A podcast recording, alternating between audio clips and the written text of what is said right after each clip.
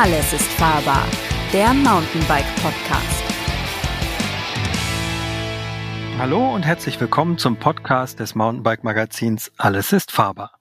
Mein Name ist Christian Ziemek. Ich führe euch wie immer durch diese Folge des Podcasts und heute geht es um das Thema E-Mountainbike Trends für das Jahr 2022 oder generell die nächste Saison. Und dazu habe ich den André Schmidt in der Leitung, unseren Redaktionsleiter. Hallo André. Hallo, Servus. Und den Chris Pauls, ein bisschen unser Experte in der Redaktion für den Bereich EMTBs. Hi Chris. Hi, hallo.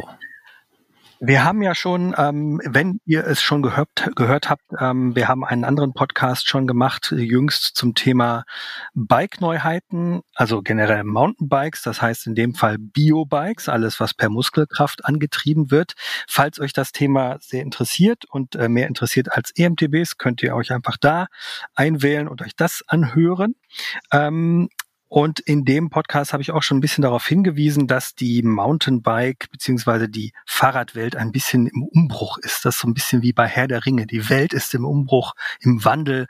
Und ähm, wir äh, sind, äh, kommen gerade nämlich von drei verschiedenen Messen. Also einmal die klassische Eurobike, wie man sie kennt aus vielen Jahren. Dann die Eurobico. Das ist ein Vorgeschmack auf die Eurobike-Messe, die demnächst in Frankfurt stattfinden wird. Und die IAA Mobility. Ähm, wir zwei Radfahrer und äh, Radfahrer sind nämlich jetzt auch äh, unter die Automobil äh, Freaks gegangen, sozusagen. Ähm, nein, worum es eigentlich geht, ist, ähm, das diversifiziert sich gerade alles ein bisschen und ähm, es ist so, dass äh, im Bereich Biobikes, also normale Mountainbikes, sagen wir mal so, ähm, der Anteil an Neuheiten ein bisschen geringer ist. Das hat mit Lieferschwierigkeiten zu tun durch die Corona- Lage, äh, die weltweit zu Lieferengpässen ähm, führt. Ähm, und im Bereich EMTBs ist es ein bisschen ähnlich, aber nicht ganz so. Ähm, und darüber wollen wir heute sprechen, über was, über alles, was uns erwartet im Bereich EMTB. Und ähm, daher meine Frage an Chris.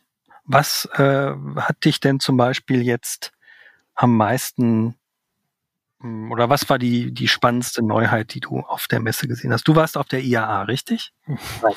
Nein, das ist nicht richtig.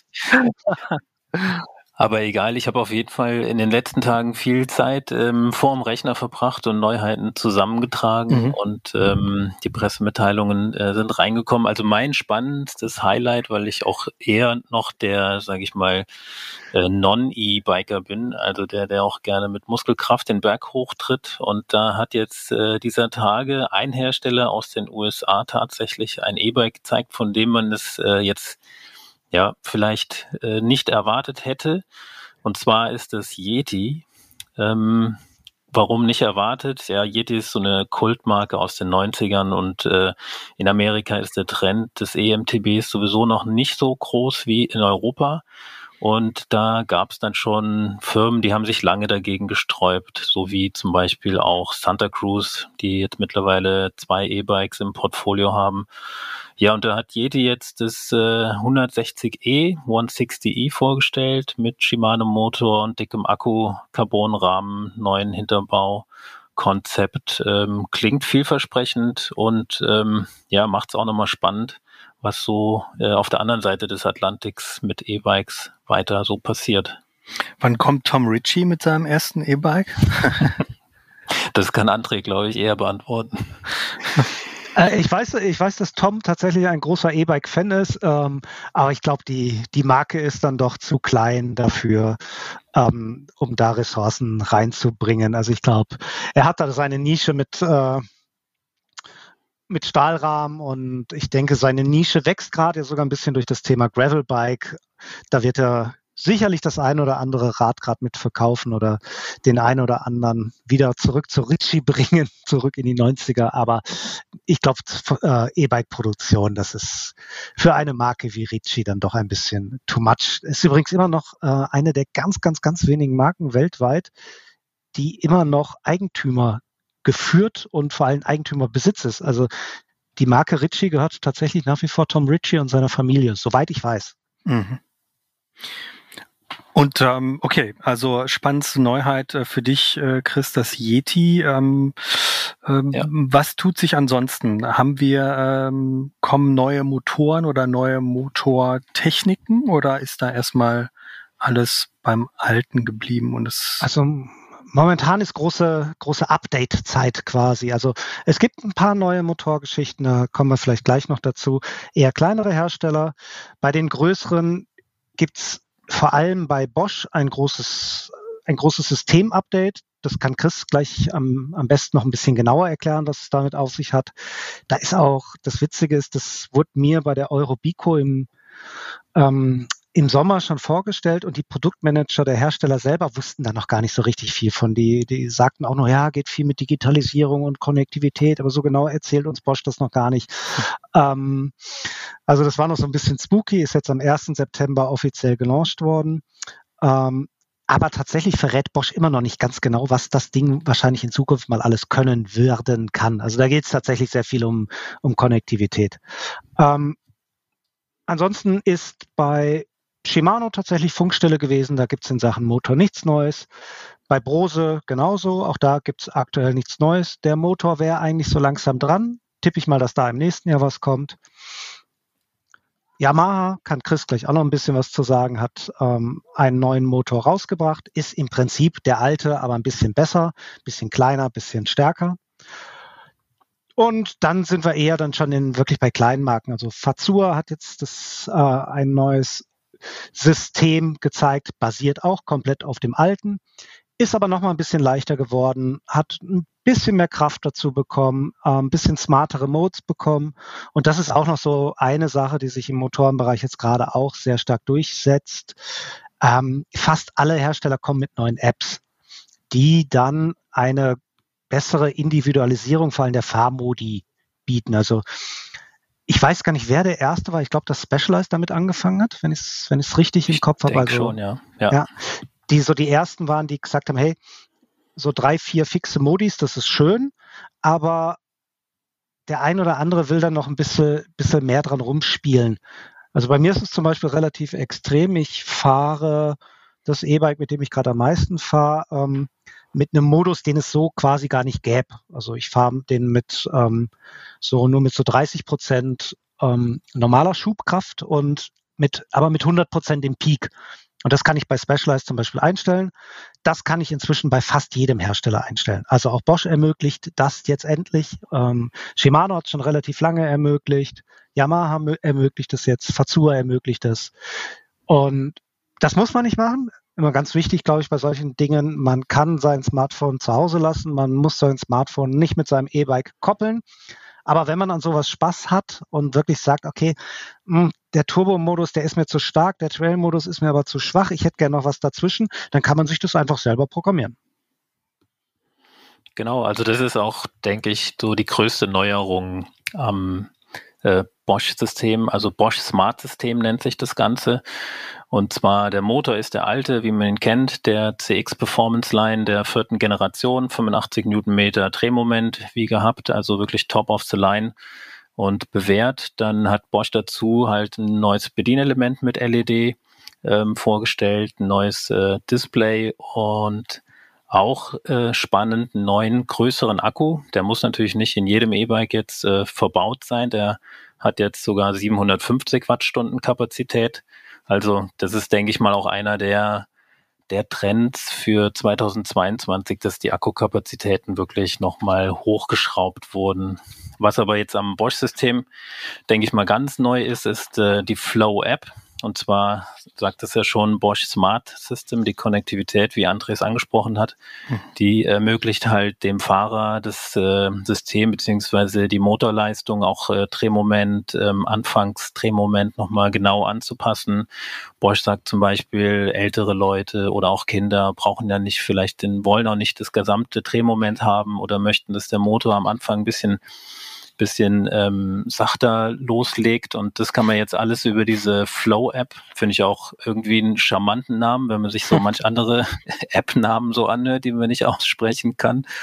Ähm, ja, das ist jetzt so die, die, die größte Neuerung an dem ganzen System. Es ist nicht ähm, rückwärtskompatibel. Das heißt, man kann jetzt nicht einfach sein altes System nehmen und da jetzt äh, das jetzt mit der Flow-App verbinden. Da gibt's wohl auch neue Steckerverbindungen im Motor und so weiter. Also das gilt jetzt wirklich ab 2022.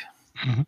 Also man muss bei Bosch, bei Bosch sagen, das ist der alte Motor, also der, das ja. heißt der alte, der ist ja erst, äh, wurde ja, ist ja auch erst ein Jahr alt, das ist also die Generation 4, die vierte Generation des Bosch Performance CX Motors, aber die Peripherie ist neu. Und nur wer die komplette neue Peripherie hat, kann dieses komplette Smart-System dann im Prinzip nutzen. Da ist auch noch ein neuer Remote dabei, der auch das gab es bei Bosch bislang auch noch nie, auch alleine funktioniert. Also das Display kann man jetzt auch abnehmen, wenn man das nicht dabei haben will. Es können auch theoretisch der, der Radhersteller kann auch sagen, nö, ich liefere das Rad ohne Display aus, das spare ich mir. Es gibt nur den, den Remote, der zeigt über LEDs im Prinzip alles an, was man wissen muss, also den Akkustand und den Fahrmodus. Wenn ich mehr wissen will, also wenn ich ein bisschen Infotainment quasi haben will, ähm, dann muss ich halt das Kiosk-Display dazu nehmen. Ähm, aber so wie Chris gesagt hat, wer ein aktuelles Bosch-Bike hat und ähm, einen alten, in Anführungszeichen, Akku drin hat, der kann das neue Smart-System so leider nicht nutzen. Und das wird auch in Zukunft so auch nicht möglich sein. Also es betrifft wirklich nur die Räder, die jetzt neu kommen. Da kann man allerdings auch sagen, da kommt eine ganze Menge. Also fast alle Hersteller, die bislang auf Bosch unterwegs waren, bringen für 2022 auch Updates ihrer Bikes oder komplett neue Bikes, die dann auch wirklich alle mit dem Bosch Smart System kommen. Jetzt haben wir viel über Bosch geredet. Ähm, wie sieht es mit Yamaha und Shimano aus? Shimano habe ich ja gerade schon kurz gesagt, da ist aktuell nichts Neues. Mhm. Shimano hat im EMTB-Bereich zwei neue Schaltungen vor ungefähr zwei Monaten gezeigt. Ähm, die werden 2022 sicher also sicher mal noch in Anführungszeichen, weil Shimano halt immer noch große Lieferprobleme hat. Die werden sicher, schrägstrich vermutlich, den Weg an viele Bikes finden. Also da habe ich mhm. jetzt auf der IAA einige gesehen, die in ihrer Specklist diese neuen Schaltungen haben. Ganz kurz erklärt, ähm, die sind einfach robuster gestaltet. Hm. Ich wollte das deshalb auch äh, noch ein bisschen darauf eingehen, weil wir hatten ja auch im anderen Podcast so ein bisschen das Thema, ähm, dass wir nicht mehr ganz so neue Neuheiten trotzdem auch nochmal angesprochen hatten. Da war es bei Enduro, war es das Mallet-Thema und das High Pivot. Deshalb ähm, vielleicht für die Zuhörer, die jetzt ähm, äh, nicht so hundertprozentig ganz genau auf dem aktuellen Stand der Dinge sind ähm, und sich vielleicht einfach diesen Neuheiten-Podcast Neuheiten technisch reinziehen wollen.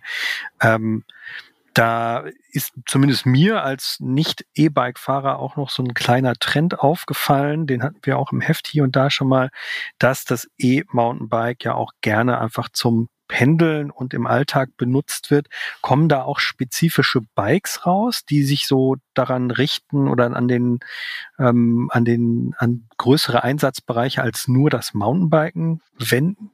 Ja, da kommt eine ganze Menge. Ähm, man muss so ein bisschen vorab erklären, es werden inzwischen in Deutschland vier bis fünf bis vielleicht sogar sechsmal so viel EMTBs verkauft wie normale Mountainbikes. Das heißt aber nicht, dass im Wald auf einmal sechs so viel EMTB-Fahrer wie normale Mountainbike-Fahrer unterwegs sind. Überhaupt nicht. Natürlich der Anteil der E-Mountainbiker in, im Wald und im, am Berg ist gestiegen, aber nicht in der Relation. Das heißt, ganz, ganz viele von diesen Mountainbikes werden gar nicht im Gelände benutzt, sondern die werden so wie ja halt der vierrädrige SUV halt auch nie ein Gelände sieht und auch selten bei der Rallye Paris-Dakar teilnimmt, sondern halt die Kinder zur Kita schaukelt. So werden auch E-Mountainbikes benutzt. Die werden in der Stadt benutzt. Und darauf reagieren die Hersteller jetzt, indem sie, uns ist leider auch kein gescheiterer Name eingefallen und die Industrie scheint, äh, scheint das so zu übernehmen. Ähm, die heißen jetzt irgendwie auch SUV, also E-SUV oder EMTB-SUV.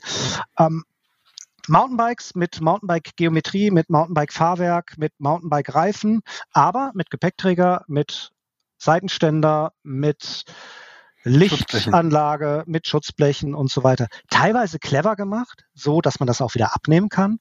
Teilweise fest verbaut. Specialized hat ja zum Beispiel gerade ein neues Hardtail gezeigt. Da gibt es einfach zwei Varianten, die heißen dann EQ für Equipped und die sind dann halt komplett mit allem und genauso gibt es aber auch die reine, reine Mountainbike-Variante. Ähm, Scott macht es mit dem mit seinem neuen Patron. Da gibt's auch eine SUV-Variante von. Also fast alle, die gerade ein neues Rad bringen, haben so eine Variante zumindest mal in der Hinterhand. Und es ist auch ganz witzig. Also ich habe schon vor vor zwei drei Jahren, glaube ich, das war tatsächlich auch Scott, ähm, bei dem neuen eGenius damals gefragt, warum macht ihr denn da hinten eine Stück, also so eine Seitenständeraufnahme dran? Das braucht man doch an einem normalen Mountainbike, das geht doch nicht. Und da war auch die Antwort, ähm, und das von einer sehr sportlich orientierten Firma wie, wie Scott, die Weltmeister und Olympiasieger noch und nöcher gestellt und immer gestellt hat.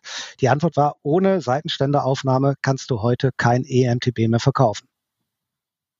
Unfassbar. Und dann ist da auch, also ist dann an diesen SUV-Bikes auch eine Klingel und Licht dran oder geht es dann doch ja. nicht so weit? Licht auch? Nein, nein, Licht, Licht ja.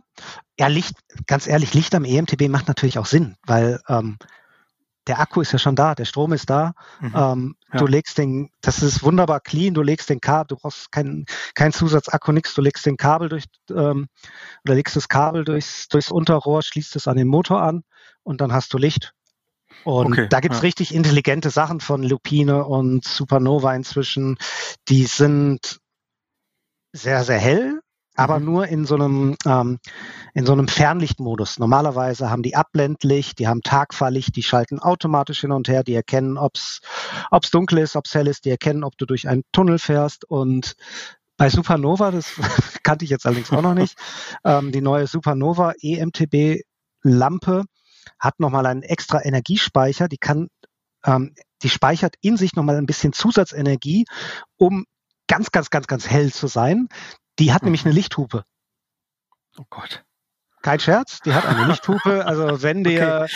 Okay. wenn dir ein EMTB Geisterfahrer auf dem Fahrradweg entgegenkommt. Auf dem Trail entgegenkommt. Genau, kannst du den damit quasi vom, vom Trail hupen.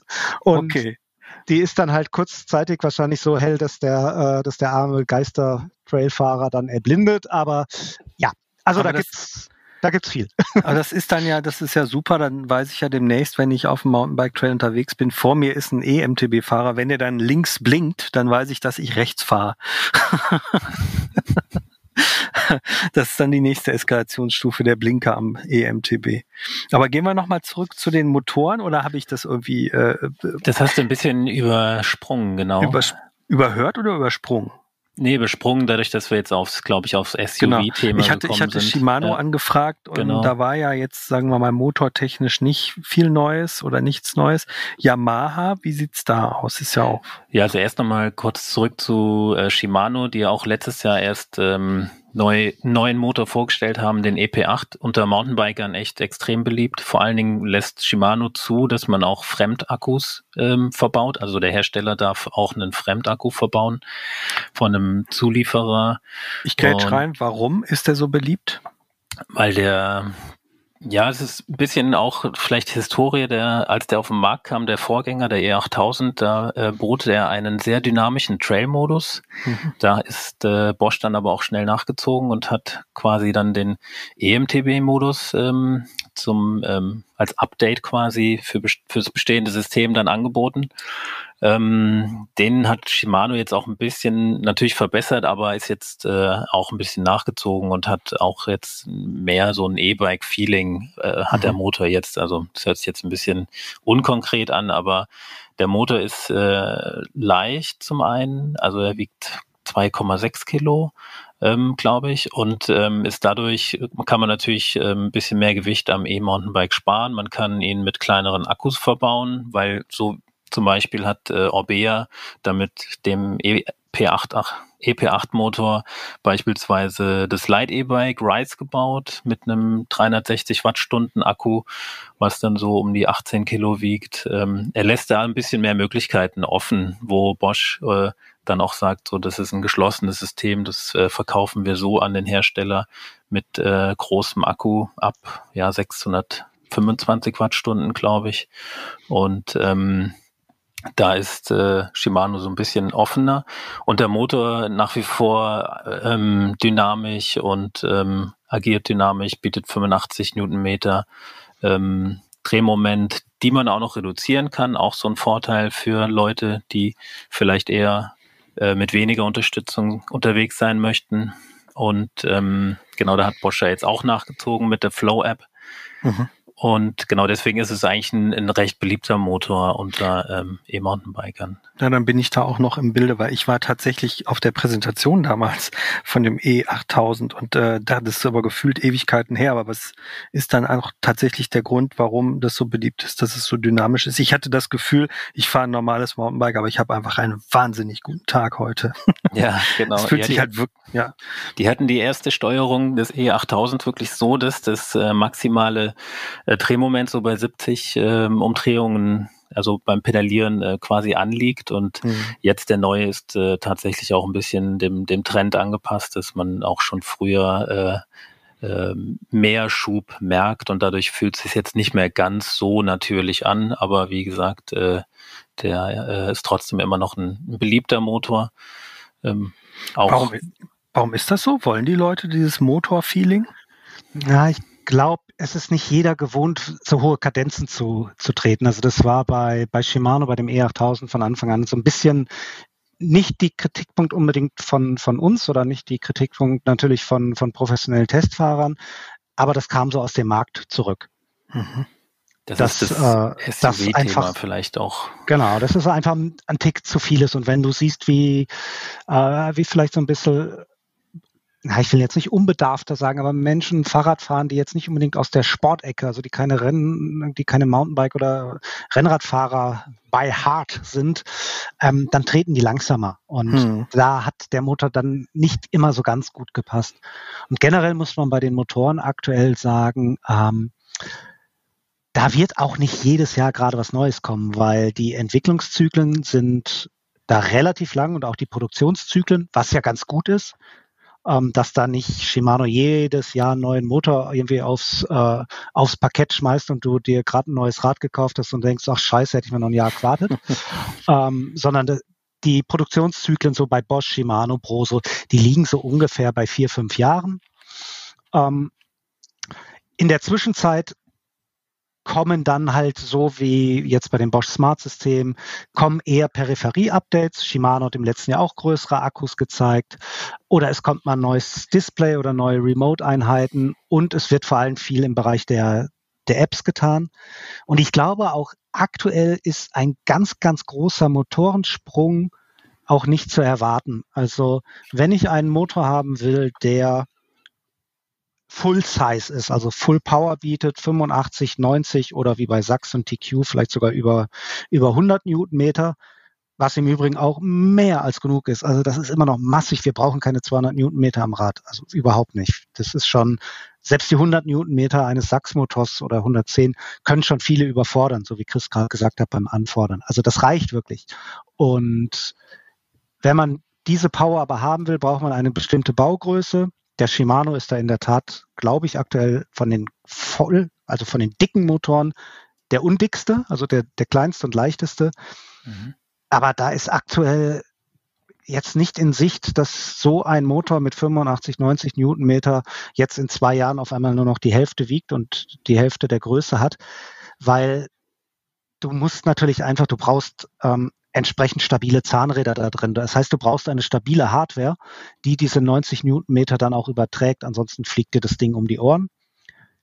Da, wo es kleiner ist, wie jetzt der Male-Motor in den Specialized Turbo SL-Rädern oder wie der schon angesprochene Fassur-Motor oder wie ein ganz neuer Motor aus der Schweiz, Maxon oder Maxon, ich weiß gar nicht, wie sie sich aussprechen, ich tippe mal Maxon als Schweizer Firma. ähm, die sind viel, viel kleiner, viel, viel leichter. Die bieten dann aber natürlich auch nur 30, 35, 40 Newtonmeter. Ja, das kann man gut zusammengefasst auf jeden Fall. Also da gibt es wirklich so zwei Trends und nochmal anknüpfend, weil wir es vorhin von Yamaha hatten, die ist das jetzt wirklich der neueste Motor, ist der PWX3, also der Nachfolger des PWX2. Und ähm, da, der wurde jetzt auch kleiner, hat äh, quasi ist unten etwas schlanker geworden, so dass man eine bessere ähm, Überfahrtshöhe hat äh, vom Mountainbike und ähm, hat auch ein neues Display, was man jetzt so ganz geschickt äh, anstelle der Spacer ähm, äh, setzen kann und das ragt dann auch so ein bisschen seitlich raus, wie man das von Shimano kennt. Und ähm, hat ein ganz minimalistisches Bedienteil und bietet ähm, 85 Newtonmeter Drehmoment. Also es hat auch aufgeschlossen zu Bosch und Shimano. Der hatte vorher nur 80, aber war auch sehr stark schon bei geringen Trittfrequenzen. Also das hat man jetzt auch nie so äh, gespürt, dass er jetzt deutlich ähm, schwächer wäre als ein Bosch oder ein äh, Shimano-Motor. Deswegen bin ich gespannt, wie der neue sich fährt mit nochmal 5 Newtonmeter mehr. Und er ist auch äh, mit 2,75 Kilo Angabe des Herstellers äh, ziemlich leicht. Bosch Relativ liegt, leicht, ja. Genau, ja. liegt bei 2,9 Kilo. Und durch diese ganze, auch Bosch jetzt mit der Flow-App und man kann das äh, Drehmoment reduzieren, bieten sich die Motoren natürlich ein Stück weit äh, auch an für diese Light E-Bikes. Ähm, äh, Raymond hat zum Beispiel, das ist eine kleinere, größere Marke oder gehört so im Entfernten zum KTM-Konzern, mhm. hat, ähm, hat zum Beispiel ein Light E-Bike jetzt gerade vorgestellt. Das ist das Airray. Das hat den Yamaha-Motor drin, in wiederum, wie ich gerade sagte, abgespeckter Version mit 50 Newtonmeter. Und Yamaha hat dann auch gleich gesagt, äh, wir geben da noch neue Akkus mit dazu. Da haben sie einen 410 Wattstunden Akku und einen 500 Wattstunden Akku. Also so kriegt man dann auch wieder bei E-Bikes unter 20 Kilo hin, was für uns, sag ich mal, trailorientiertere Mountainbiker natürlich ziemlich interessant ist. Ne? Hm. Genau, das ist so quasi, also wir haben im Prinzip zwei große Trends gerade oder drei. Das ist einmal dieser Trend SUV, den klammern wir jetzt mal ein bisschen aus, weil wir sind ja im Mountainbike-Podcast. Den haben wir äh, auch schon besprochen. Ja, und genau. haben wir ihn ja auch schon besprochen. Und dann gehen die E-Bikes entweder in die eine Richtung, noch größere Akkus. Stichwort jetzt Bosch 750, Shimano über 700. Teilweise, es gibt äh, Räder, die 900 Wattstunden Akkus drin haben, von davon oder von ähnlichen Marken. Ähm, die dann noch mit Zusatzakku gekoppelt werden können und dann weit über 1000 Wattstunden haben. Also richtig fette Akkus, fette Motoren, fette jetzt in Anführungszeichen, also Motoren mit viel Kraft. Shimano, Bosch, aber eben auch Brose, TQ, Sachs, die dann wirklich schon über 100 Newtonmeter haben. Stabile Anbauparts, neue Gabeln, gerade Fox 38, RockShox Domain, RockShox Zep mit 38 Millimeter Standrohren. Also das sind richtige Maschinen, die werden aber dadurch nicht leichter. Also vor allem die Akkus wiegen einfach. Und je größer der Akku, desto schwerer ist er und desto schwerer wird das Rad. Und da sind wir von dieser 20 Kilo Schallmauer gerade weit entfernt. Da gehen wir eher auf die 25 gerade zu, mhm. weil stabile Reifen müssen ja auch dran sein, stabile äh, Laufräder. Das muss alles auch so sein, weil ansonsten hast du halt auch keinen Spaß, wenn du ein schweres Rad hast und hast dann irgendwie einen, windigen, leichten Laufradsatz drin, der bricht dir ja beim, äh, beim Losfahren schon auseinander. Der andere Trend, Light E-Bikes. Und da gibt's wiederum zwei Möglichkeiten. Entweder man nimmt wirklich auch einen kleinen, leichten Motor oder man drosselt eben Shimano oder Yamaha Motoren auf 50, 60 Newtonmeter runter. Warum macht man das? Das macht man gar nicht in erster Linie, um den Fahrer zu ärgern, Badgie, du kriegst jetzt nur die Hälfte der Kraft, sondern um Strom zu sparen, weil ein Motor, der nur ungefähr die Hälfte leistet von einem vollen, dicken Motor, der braucht auch nur ungefähr einen halb so großen Akku. Deswegen kommen diese Räder mit 350 Wattstunden Akku, vielleicht 400. Ähm, und damit sparen die erheblich Gewicht. Also das sind wirklich kiloweise Gewicht, kann man sagen. Ein Specialized Kinevo SL wiegt unter 19, Orbea Reis hat man gerade schon um die 18. Transalps, eine kleine Schweizer Tüftlermarke, hat jetzt ähm, ein E-Bike vorgestellt mit diesem neuen Maxer-Motor, was sogar nur um die 16 Kilo wiegen soll. Also mhm. lassen wir uns mal überraschen, ob es wirklich so ist. Aber es sind natürlich für E-Bikes richtig geringe Gewichte. Du hast nicht die volle Kraft, absolut nicht. Also man kann so ungefähr sagen, wenn man so ein Light E-Bike im vollen Modus fährt, den kann man ja auch dann nochmal runterdrosseln, ja, dann liefert der so dem durchschnittlichen Biker vielleicht so ungefähr das Doppelte nochmal dazu. Also wenn man so selbst so mit 150 bis 200 Watt irgendwie hochfährt, dann gibt der Motor dann nochmal das, dasselbe dazu. Da ist man deutlich schneller als mit dem normalen Rad. Man ist aber auch deutlich langsamer als mit so einem Full-Size EMTB unterwegs. Man kommt aber interessanterweise genauso weit, weil halbe Kraft eines großen Motors heißt halt auch halber Stromverbrauch, heißt halber Akku, heißt gleiche Reichweite. Bisschen komische Rechnung. Ähm, wenn man es sich mal einmal aufschreibt, wird's klar. Ähm, das heißt, auch mit diesen 300 Watt, 350 Watt Akkus sind so ungefähr 1000 Höhenmeter ganz gut drin. mit voller Unterstützung. Regelt man dann nochmal runter, wird es noch mehr. Mhm.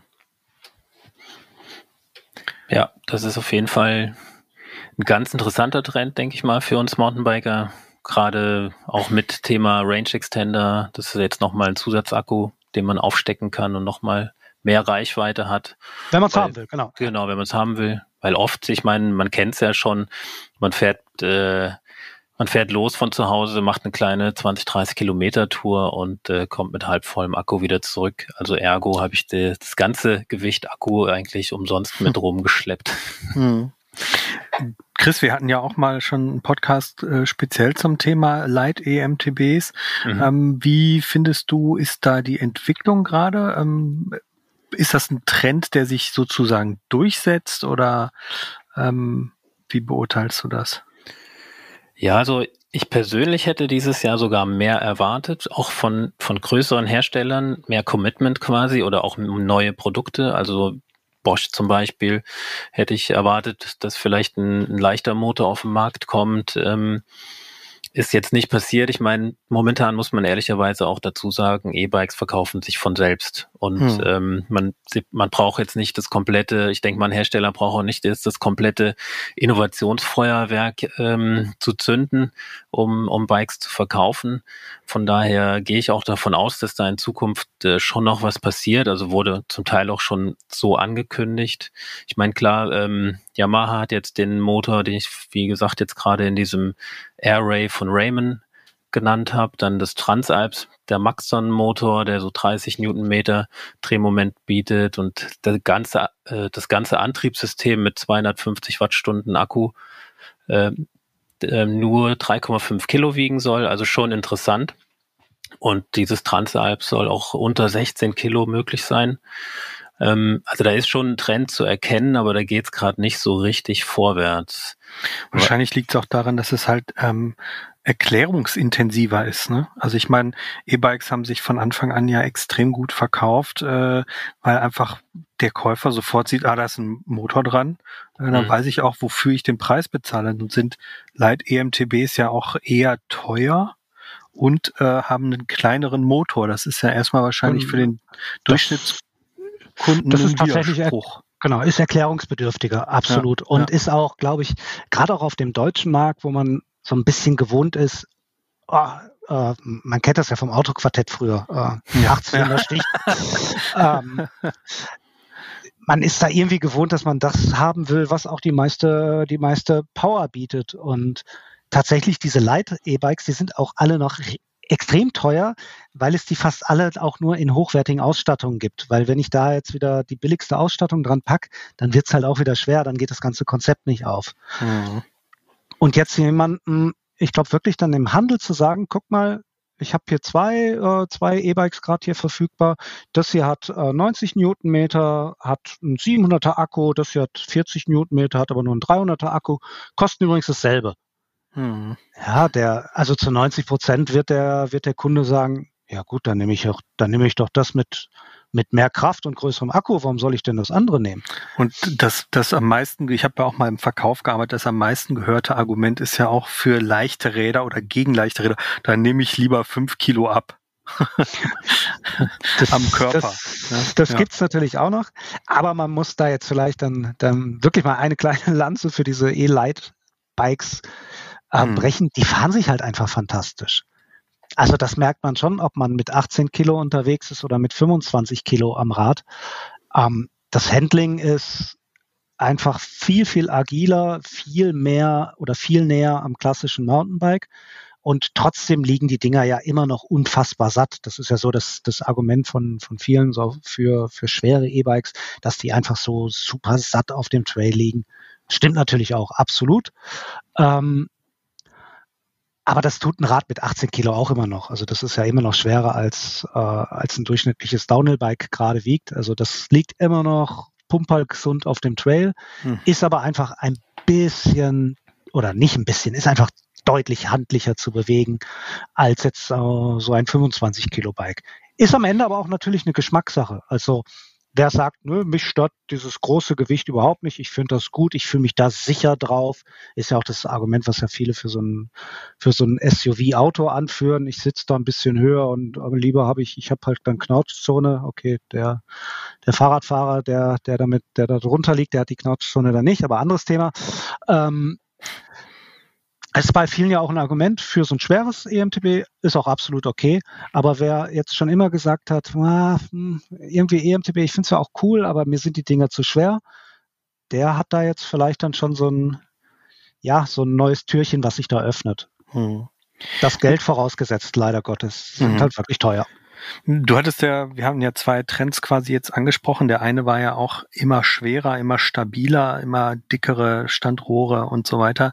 Wo das hinführen kann, jetzt äh, bringe ich mal eine ziemlich absurde Beobachtung an. Auf der Eurobike hat Nikolai, ähm, altes, äh, alter Schweißer sozusagen aus Deutschland, Kultmarke, ein, ein E-Bike vorgestellt, was eigentlich eher einem Moped glich. Äh, das hatte unfassbar. Ich glaube, wie viel, wie viel Newton hat der Motor? 270 oder so? Sowas hieß es ja. Auf jeden Fall zu viel. Äh, steht uns das bevor oder ist das einfach nur eine Studie quasi? Wie würdet ja, ihr das sehen? Also ich, ich denke, ich habe mich jetzt ehrlich gesagt gar nicht so viel mit dem Bike jetzt speziell auseinandergesetzt, weil ich denke, das ist, das betrifft jetzt nicht unsere Zielgruppe so hm. sehr. Ich meine, klar, Nikola ist eine Radmarke, aber das äh, ist ja ein Moped, das musst du anmelden. Also das läuft, glaube ich, wie ein Roller. Ähm, okay. Da brauchst hm. du eine Versicherung für und dann darfst du natürlich damit auch nur auf der Straße fahren. Das hat einen Gasgriff. Ähm, das spielt vielleicht ein bisschen mehr auch wieder in den USA eine Rolle. Da gibt es ja viele Offroad-Trails und da gibt es auch eine ganz charmante ähm, skandinavische Firma, da fällt mir der Name gerade noch nicht ein, die machen auch so Elektromopeds und klar, das ist Spaß pur, ne? mit so einem mit so einem Moped dann irgendwo durchs Gelände zu fräsen. Ähm, ohne knatternden Motor unten drunter. Aber ich denke, für, für, für uns Mountainbiker, die, die pedalieren wollen oder die es einfach gewohnt sind, so auch auf dem Rad zu stehen, ist das jetzt nicht unbedingt der Trend. Und dass Kalle Nikolai ja gerne übers Ziel hinausschießt, das, ja. das wissen wir ja aus Erfahrung. ja. Ja, ich glaube auch, das ist, das ist so ein typisches Messerad. Das, mhm passt vielleicht auch, was die aktuelle Messelandschaft angeht, gar nicht mehr so in die Zeit, weil man ja, weil das nicht mehr so und wo, früher war das war das ganz typisch. Wenn du als Hersteller zu einer Messe gegangen bist, dann brauchtest du auch irgendein Schaubike, irgendwie ein Rad, von dem du genau wusstest, das wirst du im Leben nie bauen, aber das sieht irgendwie krass aus und da kommen die Leute an deinen Stand und drücken sich die Nase platt diese Zeiten sind gerade ein wenig vorbei. Da wird tatsächlich alles, ich sag's jetzt mal ganz platt, da wird alles etwas vernünftiger und mhm. ich glaube, das war dann so das ist mal so der typische, typische Oldschool-Schuss, dann einfach mal zu zeigen, so, wenn wir alles zusammenpacken, was geht, dann können wir auch sowas machen. Funktioniert hat's auf der Messe trotzdem. Ich habe, äh, glaube ich, zehn Minuten warten müssen, bis mal keiner vor dem Rad stand und ein Foto zu machen, um ein Foto zu machen, um selbst ein Foto zu machen, natürlich. Deswegen, ja, ja das ist ja, ja auch, ja, äh, das darf man, glaube ich, auch mal äh, absolut mit, mit dem Eltern, äh, mit, mit, mein Gott, mit, ähm, mit dem Augenzwinkern irgendwie irgendwie sehen und sagen, hey, ja. Ja, ja, ähm, interessantes, interessantes Konzept. Ähm, ich denke, für mich äh, wird es wahrscheinlich eher nichts sein. Wie sieht's ähm, die, die Politik spricht gerade ganz viel über regenerative Energie und Speichertechnik. Hat sich da eigentlich akkuseitig irgendwie ähm, gibt's da eine Entwicklung, von der wir noch nicht wissen und dringend wissen müssen, oder werden die einfach leistungsfähiger und das war es erstmal? Wasserstoff, ne? Nein. Wasserstoff, genau. Ja. In Fahrrädern. Grüner Wasserstoff. Was dann wieder umgewandelt werden muss zu Strom. Nee, mhm. ich denke, ähm, ja, denk, da gibt es jetzt keine, äh, keine, äh, keine Weltneuheiten, so wie es jetzt uns berichtet wird von den, von den Herstellern. Die äh, gehen Schritt für Schritt, wird, werden die Akkus effizienter auch werden. Und ähm, sie werden jetzt auch nicht unbedingt leichter und kleiner, wenn man jetzt sieht, dass äh, Bosch den neuen 750 Wattstunden Akku vorgestellt hat und letztes Jahr mit dem 625er kam, wo alle Rahmenhersteller dann auch schon ihre Rahmen draufhin ähm, quasi umbauen mussten und jetzt nochmal mehr Platz im Unterrohr schaffen mussten für den noch längeren 750 Wattstunden Akku, dann merkt man ja auch, da ist jetzt, da ist jetzt nicht viel passiert, was ähm, die, mhm. die Größe der Akkuzellen angeht. Viele ähm, Leute hatten ja auch zu Beginn des EMTB-Trends so ein bisschen die Hoffnung, das wird irgendwann alles billiger. Dem ist wahrscheinlich nicht so. Mmh, schwierig, ja. Also ja, momentan. Kleiner, äh, kleiner Sidekick. Die, ich weiß nicht, Christian, hast du, hast du Preislisten im Kopf, aber sonst darfst du mal raten, dass gerade die beiden teuersten Specialized Modelle, also zwei S-Works EMO, EMO, EMTB-Modelle kosten? Ich? Mhm. Äh, dann, dann tippe ich, äh, ich bin ja, ich, dann tippe ich 12.000. Ah, bisschen mehr. 14.500 sind es okay. gerade. ähm, und das sind normal ausgestattete, also top ausgestattete, aber normal ausgestattete Bikes. Also da ist jetzt kein, kein Tuning-Part dran. Ja, wie kommt das gerade? Ähm, das hat mehrere Gründe. Das hat einmal natürlich den Grund, die Nachfrage ist einfach da. Und natürlich denkt sich der ein oder andere Hersteller, wenn ich das Rad für 7000 Euro verkauft bekomme, warum soll ich es dann für 6000 anbieten? Hm. Das ist sicherlich irgendwo im Hinterkopf da.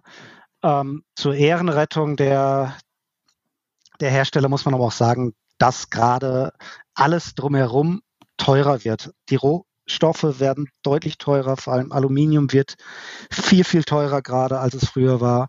Die Frachtkosten sind explodiert, die Containerkosten sind wirklich explodiert, also da spricht man vom zigfachen was eine Containerladung kostet im Vergleich zu früher. Und da das ja dann doch am Ende des Tages fast alles aus Asien kommt, womit wir so über die Trails fahren, ähm, werden Fahrräder gerade für die Hersteller einfach auch wirklich teurer. Und wir hatten es jetzt im letzten Jahr so, dass fast alle großen Hersteller im Bereich E-Mountainbike ihre Preise zu Jahresbeginn so um fünf bis zehn Prozent angehoben haben.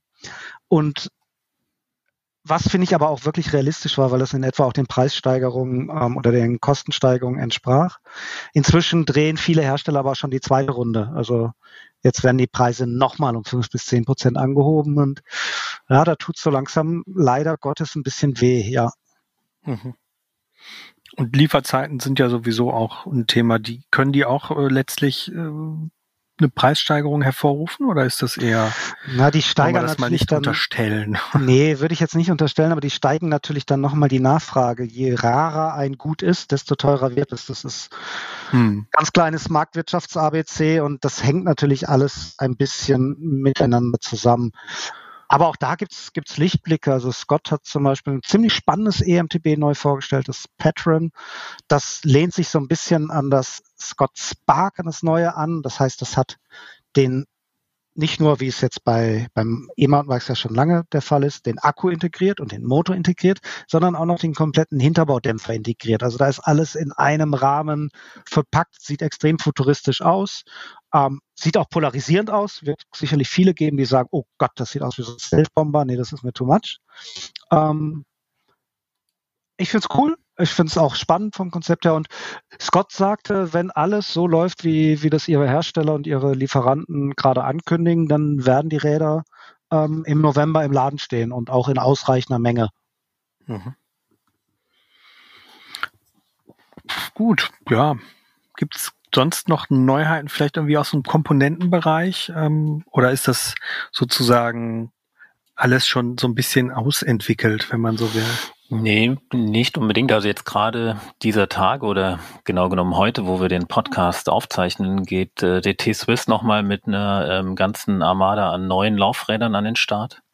Also mhm. Die haben auch nochmal bewusst für ähm, E-Mountainbikes die, die Laufradlinie Hybrid überarbeitet. Die gibt es schon länger und da ist einfach auch ein stabilerer Freilauf drin, stabilere Narben mit breiteren, äh, breiter abgestützten Lagern, größer dimensionierten Lagern, stabilere Speichen natürlich, stabilere Felgen, Felgenlöcher.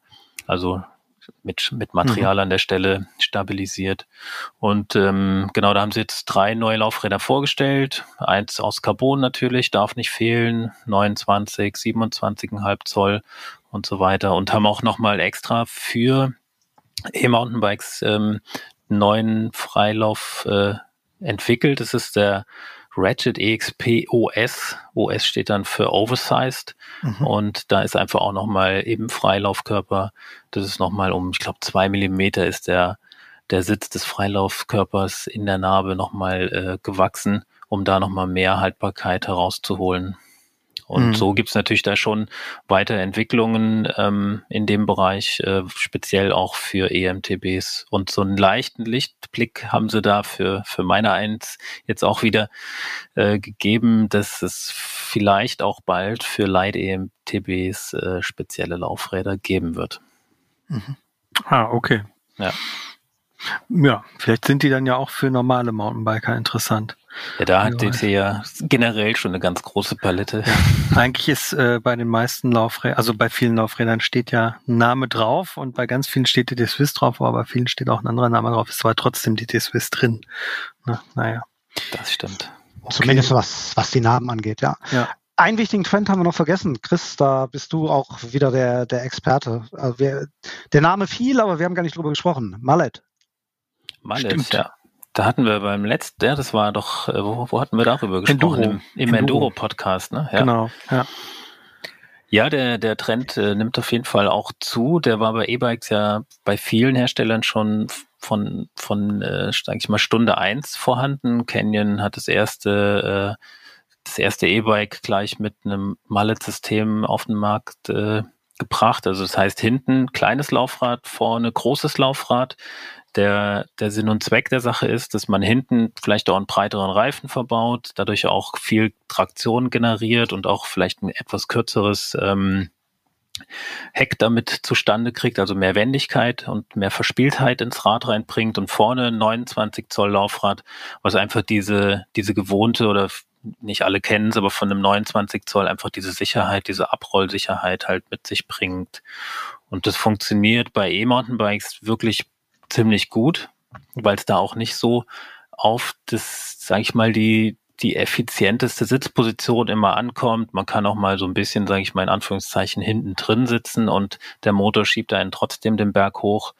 Natürlich soll es am Berg nicht steigen. Es darf nicht zu hoch vorne sein. Gerade wenn man jetzt versucht, wirklich steile Berge oder steile Anstiege zu meistern, dann ähm, sollte die Geometrie schon ausgewogen sein der Trend, äh, Specialized hat ihn jetzt dieses Jahr aufgegriffen am neuen Levo. Ähm, das ist auch neu, das war zuvor ein reines 29er. Aber jetzt, äh, vielleicht schließt sich so der Kreis. Also Yeti hat sich bewusst dagegen entschieden, weil sie einfach ein E-Bike hinstellen wollten, was auf Race optimiert ist, also besonders schnell ist und auch gesagt habe, dass sie die Nachteile des, äh, des 29ers ausgemerzt bekommen und nicht auf ein 27,5 Zoll Hinterrad äh, setzen mussten. Also so mhm. ist der Marketing-Sprech. Hm. Das heißt, wir haben, wir haben eine neue Kategorie, Race EMTB. Ja. cool. ja. ja. That's fancy. ja, ich meine, auf, ich, ich, muss dazu sagen, mit, mit ab einer gewissen Körpergröße spielt es dann auch nicht mehr so eine große Rolle. E-Mountainbikes sind auch aufgrund vom Motor, der sowieso unten Bauraum wegnimmt, oft eh lang hinten. Also sie werden meines Gefühl, mein, für mein Gefühl fast auch schon wieder länger. Sie waren kurzzeitig mal bei dem einen oder anderen Hersteller äh, wirklich sehr, sehr kurz ähm, und verspielt. Und ähm, da ich äh, recht groß bin, lange Beine habe, habe ich auch nie das Problem, wenn es mal steil wird, mit, mit, mit dem Hintern, Hintern Sattel zu gehen und habe dann immer noch ausreichend Platz mit dem 29er. Ich denke, der, der große Vorteil ist wirklich da auch für, für kleinere Fahrer zu sehen, die dann echt noch mal ein bisschen mehr, mehr Platz kriegen, wenn es steil mhm. wird für den Hintern. Und um das, äh, den Bauchladen, der uns Mountainbiker beziehungsweise Radfahrer ja auch äh, beschäftigt, noch ein bisschen abzurunden. Äh, ich bin ja beim Mountainbike Magazin der Redakteur fürs Zubehör. Ähm, und es gibt natürlich eine, ein Füllhorn, eine schier endlose Palette an äh, Zubehör, speziell für E-Mountainbikes und E-Bikes. Also von der Pumpe über Ach, ich will gar nicht damit anfangen. Es ist oftmals gar nicht sinnvoll, aber es gibt tatsächlich ein Zubehörteil, wo es sinnvoll ist.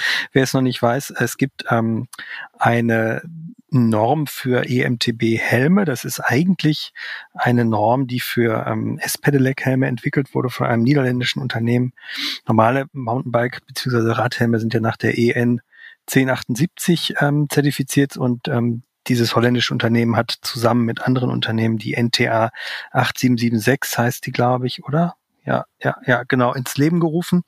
Und da geht es einfach um größere, um eine größere Schutzfläche, um höhere Aufprallgeschwindigkeiten, die eben beim Fahren mit einem Motor ja äh, ohne weiteres passieren können.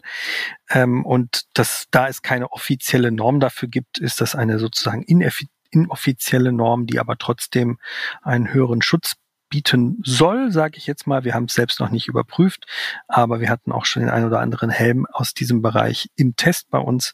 Ähm, aber da ist, das ist ja eigentlich auch jetzt keine richtige Neuheit. Ich wollte einfach nur mal darauf hinweisen, weil wir über das Thema EMTB sprechen. Es gibt diese neuen oder es gibt diese Helme seit ein paar Jahren und ähm, die sind sicherlich auch sinnvoll, wenn man eben mit einem EMTB oder S-Pedelec unterwegs ist. Ja, genau. Ja, ansonsten würde ich sagen, wir haben die Trends ganz gut beleuchtet. Oder haben wir was, was vergessen? Mit Sicherheit, aber mit wir Sicherheit, können noch mal sprechen. Genau. Ja. Okay. Oder Chris, hast du noch was? Nee, ich fand nur den letzten Trend, der leuchtet mir jetzt nicht so ganz ein, aber welcher? Mit, nicht der Trend, sondern die, diese neue Norm, weil ich glaube, man ist äh, mit einem normalen Mountainbike äh, genauso schnell unterwegs, auf Trails, im, e, in der Ebene wahrscheinlich sogar schneller weil, weil so ein dickes Mountainbike mit 25 km/h ja dort noch ein bisschen abbremst. Aber das ist vielleicht auch an der, an der anderen Stelle nochmal eine Diskussion wert. Nee, deshalb ist es ja auch eigentlich eine Helmnorm, die aus dem S-Pedelec-Segment kommt. Also die wurde ursprünglich für S-Pedelecs entwickelt, die ja schneller sind. Vielleicht. Genau.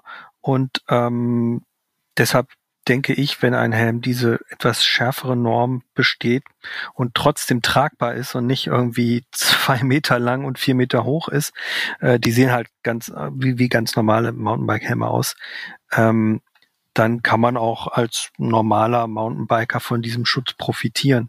Hat ja halt, was davon, ja. Genau. Stimmt natürlich. Ja, ja. Aber es ist natürlich nicht so, dass es ein E-Mountainbike-Helm ist, sondern es eigentlich ist die Entwicklung der NTA 8776 für S-Pedelecs angeschubst worden.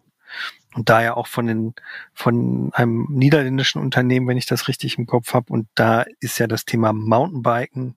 Gut, da werden jetzt äh, Anne Terpstra und Konsorten auf die Barrikaden springen und sagen, Moment mal, bei uns kann man auch Mountainbiken. Aber da geht's jetzt ja nicht um klassisches Mountainbiken, sondern in dem Fall halt um S-Pedelecs. Ja. Ja. Gut. Also abschließend ja? würde ich vielleicht doch noch was, ähm, würde ich schon sagen, wer jetzt Total zum Beispiel gerne. damit liebäugelt, ein E-Mountainbike zu kaufen, ich meine, der, der kriegt wirklich dieses oder nächstes Jahr oder dieses Jahr, die stehen ja, manche stehen schon bereit, wie du sagst, beim Patron, äh, eine große Vielfalt an E-Mountainbikes geboten, vor allen Dingen halt ähm, mit starken Motoren und sehr, sehr dicken Akkus. Ähm, wie gesagt, ums Thema Light E-Bikes ist es momentan ein bisschen, ein bisschen ruhiger geworden, aber da wird sicherlich auch was kommen und da, äh, da bietet sich dann manchmal auch an, kurz mal innezuhalten, abzuwarten, ob da noch was kommt. Vor allen Dingen die Gravel Bikes, Gravel E-Bikes, die, da erwartet man auch noch einen neuen Motor und das äh, ist dann auch nochmal ein spannendes Thema. Aber ähm, für diejenigen, die halt ein vollwertiges E-Bike möchten, haben wirklich jetzt, äh, die haben wirklich eine große Auswahl, die den 222 zur Verfügung steht. Ach so, äh, noch eine Frage fällt mir ein. Dämpfer ist da, ähm, also EMTBs haben ja so ein bisschen auch zur Renaissance des Stahlfederdämpfers geführt. Haha, mein Lieblingsthema. Ähm, ist da irgendwas Neues am Horizont oder wird das einfach sozusagen übernommen vom von den? Das wird eigentlich übernommen. Da ist eigentlich, also selbst Stahlfederdämpfer eigentlich schon wieder fast ein bisschen, bisschen oldschool, weil die, mhm. ähm, weil die aktuelle Dämpfergeneration, vor allem die mit Piggybacks, also vor allem die massive Dämpfergeneration, vor allem von Fox, also rund um den, um den X2-Dämpfer, das ist so gut. Das ist auch für, für EMTB mehr als gut genug. Also das ist jetzt kein, kein spezielles EMTB-Teil in Sicht. Gabeln, eigentlich ähnlich. Ähm, da kam der, ja, ich weiß gar nicht, wo, wo kam der Trend zur Fox 38 oder überhaupt zu den 38 Millimetern Standrohren her? Das ist, glaube ich, so ein bisschen parallel geschehen. Also das ist parallel für EMTB und für für Enduro oder für Super Enduros mhm. entwickelt worden und macht natürlich tatsächlich am, am EMTB, selbst am Light EMTB halt einfach Sinn, weil höhere Steifigkeit, höhere Robustheit, nochmal ein Tick besseres Ansprechverhalten, weil mehr Platz für Öl und so weiter. Da wird sicherlich weiter hingehen. Also ich glaube nicht, dass wir in, in näherer Zukunft noch, noch wirklich schmale oder zu schmale Gabeln an, an EMTBs sehen werden. Also das geht alles in die sehr, sehr massive Richtung. Beim Dämpfer ähnlich, aber ohne dass da jetzt irgendwas ganz Spezielles irgendwie, irgendwie käme. Mhm. Okay. Ja, hervorragend. Dann würde ich sagen, vielen Dank äh, für eure Berichte von den Messen und äh, aus dem Neuheitenwald des EMTB-Bereichs. Ähm, falls euch der Podcast gefallen hat und ich gehe schwer davon aus, wenn nicht, dann schreibt mir eine Mail oder uns an podcast@mountainbike-magazin.de. Aber wenn er euch gefallen hat, dann abonniert euch, äh, abonniert den Podcast ähm, hier direkt auf dieser Seite, folgt uns über Instagram, Facebook und Co. Ähm, Kauft unser Magazin am Kiosk oder lasst es euch per Abo nach Hause schicken. Wir sind das Orangene Magazin ähm, und bleibt uns verbunden und äh, nicht vergessen, alles ist fahrbar, auch mit einem EMTB. Tschüss. Ciao. Ciao. Alles ist fahrbar, der Mountainbike Podcast.